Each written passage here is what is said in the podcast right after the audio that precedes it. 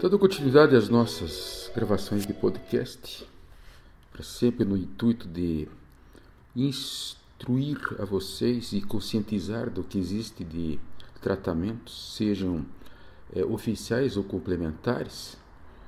Hoje eu vou conversar aqui, vai ser uma conversa um pouco diferente, porque eu vou conversar com meu querido amigo Harry, que é a mesma, mesma faixa etária que eu, tem esse sofrimento todo de ver essa população toda pedindo e clamando, justamente nesse momento em que os pulmões estão todos em jogo nessas, nessa tentativa de salvar as pessoas. Ele é um alopata há muitos anos, convicto, considera uma pessoa dos mais competentes que existe em termos de clínica médica, tem uma formação inquestionável e ele veio me perguntar algumas coisas aqui desse mundo paralelo, não, vamos dizer assim, oficializado ainda, né? Muito bem, Harry. Bom dia. Me conte, Harry, qual que é a dúvida? Pois é, rapaz.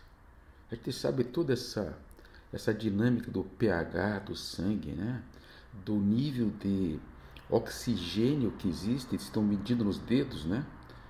Vai de 70% a 100%. Mas pode ter certeza, baixou de 92%, a coisa está feia, né? Por causa dessa história do Covid. É, então está muito em voga a coisa do oxigênio, né, Arley? Ô, pô, baixou o oxigênio, a turma está baixando o hospital, está correndo lá porque sabe que de repente escorrega, vai para uns 70% e UTI e monitoramento e vão ficar sob a ação de de uma, praticamente uma anestesia, eles fazem a pessoa eh, sair da sua consciência para poder dar tempo para que seu organismo se reorganize, porque a oxigenação vai baixando até a morte, né? Esse é o grande medo. Então, intubação, é, como vocês queiram chamar de intubação, ela é feita justamente para dar um repouso em seu organismo, para que a fagocitose e os granulócitos do sangue funcionem. Pô, ainda bem que você está aqui hoje, né, Porque fica mais fácil falar essas coisas, né? Você é doutor nisso aí, né, meu amigo? Sim, pô, eu sei, eu sei o que você está querendo dizer. Granulócitos são importantes na cicatrização. Ah, essas lesões em vidro fosco que acontecem na tomografia são lesões inflamatórias, processo inflamatório crônico dentro do sangue, né? E a gente sabe que para combater isso é muito difícil. Então, as nossas armas são dar é, anticoagulantes, dar é, antibióticos e a guerra que está acontecendo contra as outras terapias, que você já sabe que é o clássico que está aí. Então tá bom, então, a gente não tem muito tempo, vamos ser claros e objetivos. Oxidoterapia, o que, que é isso? Terapia do oxigênio, tá? Eu sou é, réu, confesso, e lhe digo que o primário de tudo isso é sempre a profilaxia. Então vocês têm que aprender a respirar, gente. Essa história que eu vivo repetindo. Falando está parecendo um saco de batata na estrada. É o primeiro passo para que essa oxigenação pulmonar não aconteça. Segundo passo, vocês têm várias formas de atingir essa terapia do oxigênio, tá? Em que vocês vão combater pela oxidação, oxidar o sangue, através de atitudes que podem ser dessas várias técnicas que existem hoje da oxidoterapia, seja endovenosa, seja via retal, como é o caso do ozonioterapia, seja o caso da, da como já falei, da respiração, enfim, tudo que vocês não fazem está aí paralelo ao lado de vocês no processo de conseguir chegar à cicatrização. E não se esqueçam, gente, que a vitamina C, que já foi prêmio Nobel de Medicina e que o pessoal não fala muito, o Linus Pauling, que ganhou o prêmio Nobel, ele tomava 3 gramas de vitamina C por dia. Ah, doutor, mas morreu não sei do que precocemente e não teve longevidade. Eu não estou falando de longevidade. Eu estou falando de um processo é, oxidativo, inflamatório, que está atacando os pulmões mas o principal não, não são os pulmões, o principal são os vasos sanguíneos. Tanto é que a turma está por aí se queixando de dor nos dedos. Os componentes, já comentei no, no pós-passado, mas estão todos aí é, é, se transformando em doenças. Né? Vitamina C, gente, vitamina D, vitamina C e outras intervenções, uso do antibiótico profilático, uso da ivermectina, uso da. Enfim, de todas as terapias, terapias que estão aí. Mas não se esqueça, o grande trunfo da medicina vai, ainda vai acabar chegando na oxidoterapia. Oxigênio. Produzir oxigênio. Por quê? Harry, por quê, cara? Porque você tem aqui uma ciência atrás de chamada a liberação da catalase. A catalase, tá? Ela se transforma em água e oxigênio. Pronto. Quem que tem catalase? Nós temos catalase. Quem não tem catalase? O cachorro e as aves.